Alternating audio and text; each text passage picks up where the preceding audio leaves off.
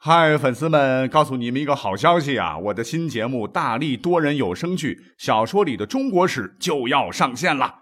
想要了解新节目或者跟我互动聊天，赶快来加入 VIP 粉丝群，入群二维码就在本期节目的声音简介中。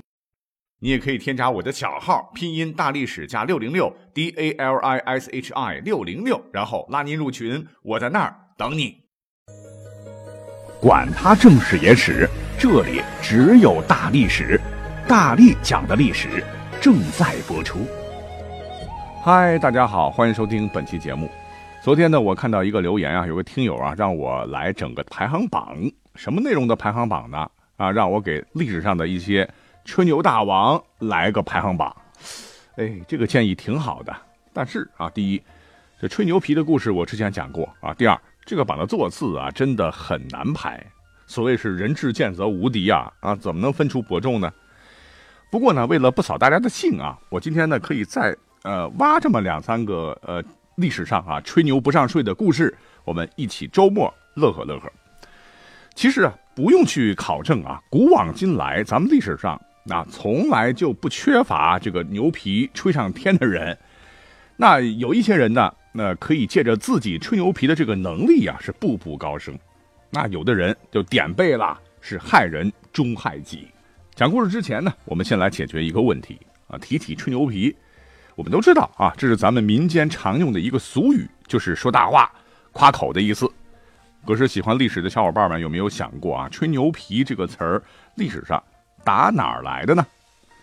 那有一种说法。说是古时的黄河上游一带，大概就是陕甘宁内蒙古一带，那黄河泥沙滚滚，水流湍急呀，一条黄河呢就隔开两岸，那对面的人要到对面去，一般的这个船舟是不行的。于是乎，聪明的古人呢就用牛羊皮制成筏子来渡河，皮筏呢有几个吹鼓的牛或者羊皮口袋。连接而成，然后连在木架子上，是漂流而下，就成功解决了两岸老百姓的交通问题。我不知道各位有没有见过或者做过羊皮筏子啊？那牛皮筏子现在很少见了。你想啊，这牛皮、羊皮啊，它这个厚度、硬度那还是有的。你说要把它吹得跟气球一样啊，鼓鼓囊囊，那个时候那没有打气筒啊，什么什么抽充气机器呀，那是相当费劲儿的。那吹起来不光需要强大的肺活量。那腮帮子都得吹肿啊，所以当地人呢就对那些爱说大话的人、爱吹牛的人，哎，你们别在这儿胡咧咧了哈！你们要这么能吹，你怎么不到黄河边上吹个牛皮试试呢？啊，用以来讽刺，因为很形象、很生动嘛。久而久之就流传开来了。那说实话，羊皮筏子我真的是做过好几次啊。那快要失传的这个牛皮筏子我也做过两次。哎，我个人还是觉得这个说法是比较靠谱的。那自从这个吹牛皮的词儿诞生之后呢，历史上不少人呢就可以对号入座了。那我之前讲过的哈，这个历史上号称最成功的一位吹牛逼的古人，乃是汉武帝时期插科打诨的一个谐星，叫东方朔。我们今天先来复习一下下啊。那么话说当年这个汉武帝这个刚继位啊，就搞了次全国海选，叫甄选天下奇才来为自个儿出力。本来是个农夫的东方朔，觉得机会来了哈，就用了一个多月的时间，他自个儿竟然写了一封几万字的自荐信。可这个自荐信里边呢，治国方略一个字都没有啊，全是夸自个儿好的，那把自个儿夸的那真的叫一个惊天地泣鬼神呐。这个消息最后是报到汉武帝那儿了，这个皇帝刚登基还年轻啊，就觉得很新鲜，呃，就就让底下人把这个东方朔的自荐信拿来看看。啊，我们要知道，古人写字儿字儿都很少啊，况且那个时候还没有发明纸啊，得靠竹简，几万字的竹简，那家伙相当沉呐！啊，几个壮汉这黑哧黑哧合力这抬抬上了殿呢。汉武帝还挺认真啊，竟然还看了啊，看了几天几夜，眼睛都看花了啊，不看不要紧呐，一看就把汉武帝直接给震了。我们就摘取其中几句精华吧。这个东方朔啊，就夸自个儿书啊。陈硕年十三学书，三东文史俱足，十五学击剑，十六学诗书，十九学孙吴兵法。凡陈硕故以诵四十四万言，又常服子路之言。啊，这句已经是相当不得了了。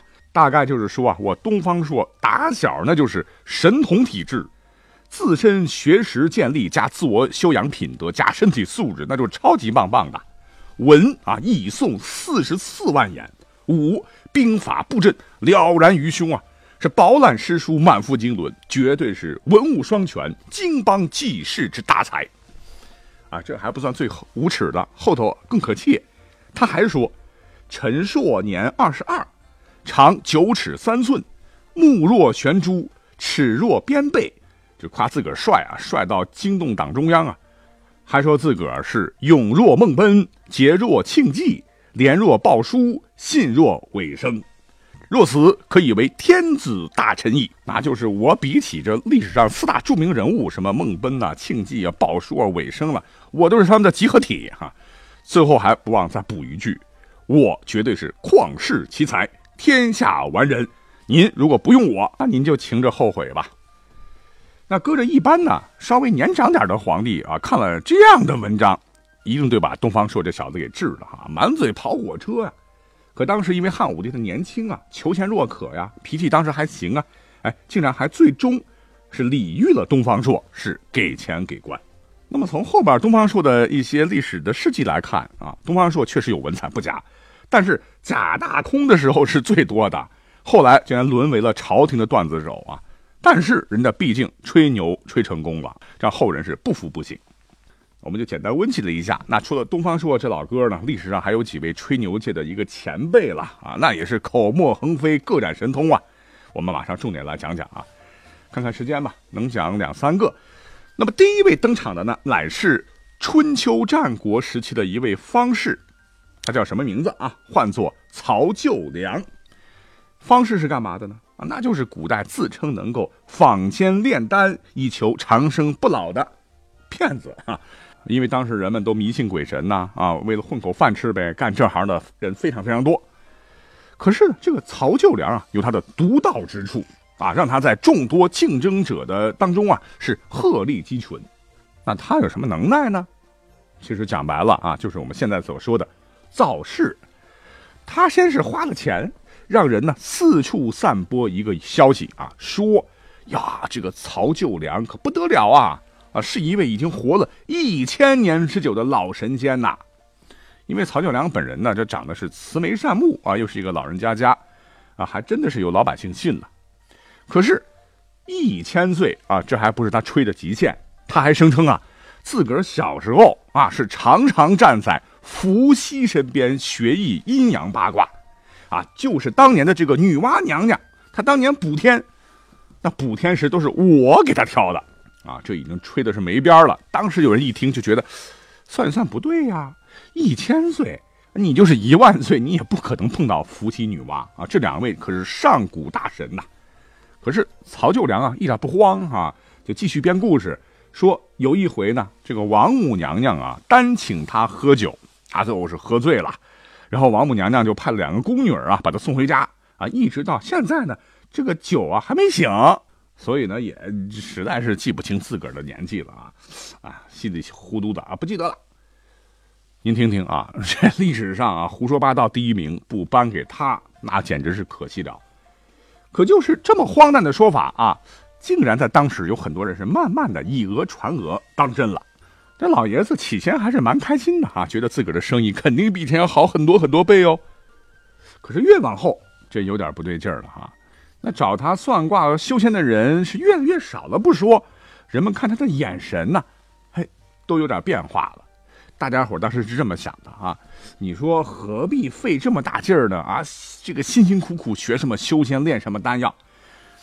他是一个活了这么久的老神仙呐，浑身都通仙气儿啊，就在我们面前活生生的。他本身不就是一颗移动的仙丹吗？吃他一片肉，喝他一口血。咱不就能立马长生不老了吗？呵，所以呢，大家伙当时都是磨刀霍霍啊，有点像抢唐僧肉一样。可是呢，就在大家准备趁月黑风高动手的时候，当时的这个赵王，啊，有钱有权嘛，是先下手为强，直接就把老爷子给绑到了宫中啊，干嘛呢？就吃人肉仙丹呐。这个时候呢，这个曹九良才反应过来啊，原来。是自个儿的牛皮吹大了，那赶紧又下跪求饶啊啊！说我哪里什么什么一千岁呀啊！那真的比王八还王八了，我都是骗人的，我家里还有老有小嘞。可赵王压根不理会，直接就把这个曹九良塞进炼丹炉，活活炼成了长生不老药，打引号了。好，赶紧来讲第二个。那刚开头的时候，我介绍了一下这个汉武帝和东方朔啊，那个时候汉武帝还是比较年轻啊，脾气还行。可是后来怎么着呢？这个汉武帝他变了啊，变得是好大喜功，迷信鬼神呐，所以他身边呢自然也多了很多有名的方士。那这个故事跟汉武帝有直接的关系。话说汉武帝元鼎四年春天，当时呢有一个马屁精侯爷啊，叫乐成侯，上书皇帝，强力推荐了一个叫栾大的人。汉武帝是龙颜大喜，马上宣见。既然呢，这个叫栾大的人哈有很多的神通啊，那个汉武帝就让他现场展示奇术。这个栾大当时是呜里哇啦咒语一念啊，竟然这眼前棋盘里的棋子竟能自相撞击呀，引得众人是连连称奇。又因为这个栾大这个人呢，长得是身材高大俊美啊，言语当中有许多技巧，又敢于说大话，啊，像真有这么回事一样啊，就把这个汉武帝直接就给洗脑了。他自吹说啊，说臣栾大啊，经常往来于海中，会见安其生、献门高这些仙人。那这两位就是传说中的哈炼丹的神仙。那他们俩等等一些仙人吧，就给我传授了很多的仙术。可唯独有一个仙术，他们就死活不交给我。什么仙术呢？炼制黄金。他就是因为我的地位低贱啊，他们不相信我。哎，这句话正好就说到汉武帝的心坎里了。当时呢，正值这汉帝国是黄河泛滥呐，政府正缺钱来治理水患。这汉武帝当时就想了哈，哎呀，要是他能从老神仙那里把炼金术学成，那还不点石成金呐？啊，给朕国库的金子变得多多的。汉武帝他也没想啊，他本来就是个科盲啊，就直接下诏来封这个栾大为武力将军、天士将军、地士将军、大通将军，先给他挂五个大印玩玩吧。那过上一段时间之后呢，这个皇帝又下诏给这个御史书啊，说近些日子黄河水啊泛滥于大陆，驻地的徭役久不能息。朕在帝位二十八年啊，如果上天委派世人辅佐我，那栾大必是其中之一。来来来啊，前头不是挂了五个将军印吗？这怎么能够呢？哈，马上以两千户的租税封他为乐通侯。并且要立马给他建起豪宅，再派一千个人伺候他，等等啊！他不是说神仙是嫌弃他身份卑微，不给他传授炼金之术吧？啊，那好办，把我啊最心爱的魏长公主刘岩嫁给他做妻子，再送黄金万金。这个汉武帝还亲自到他府中是操持婚事啊，呃，此此后还经常的去他们府中来做客。那这一下子哈。呃，朝廷之上啊，大长公主啊，将相以下呀，都在他家里是摆酒庆贺，献给物品呐。栾大至此进宫不过数月，即振贵天下，一步登天。当然，这个皇帝让你当了上门女婿啊，又给了这么多优厚的待遇，那也不是说白白给你的哈。你得赶紧联系那两位老神仙啊，习得炼金术，好给汉武帝炼金子呀。问题就在于，栾大。他真的能炼出金子吗？当然不行了哈！吹只吹，几个月过去了啊，黄金没炼成，黄河最终啊也没堵上，啊，武力要的这个仙人呢也没有降临。这个科盲汉武帝啊，最终还是失去了耐心。再仔细一查，原来这个栾大就是个彻头彻尾的骗子，之前就有很多前科。啊，汉武帝真的气坏了啊，就命令立即斩杀栾大。而前头那个推荐栾大的这个乐成侯叫丁义呢，也因此获不到罪被腰斩啊，结局真是惨惨惨呐。那么这则吹牛皮的故事啊，是出自正史《史记·孝武本纪》的。好看时间就先讲两个到这里吧，感谢各位的收听，我们下期再会喽。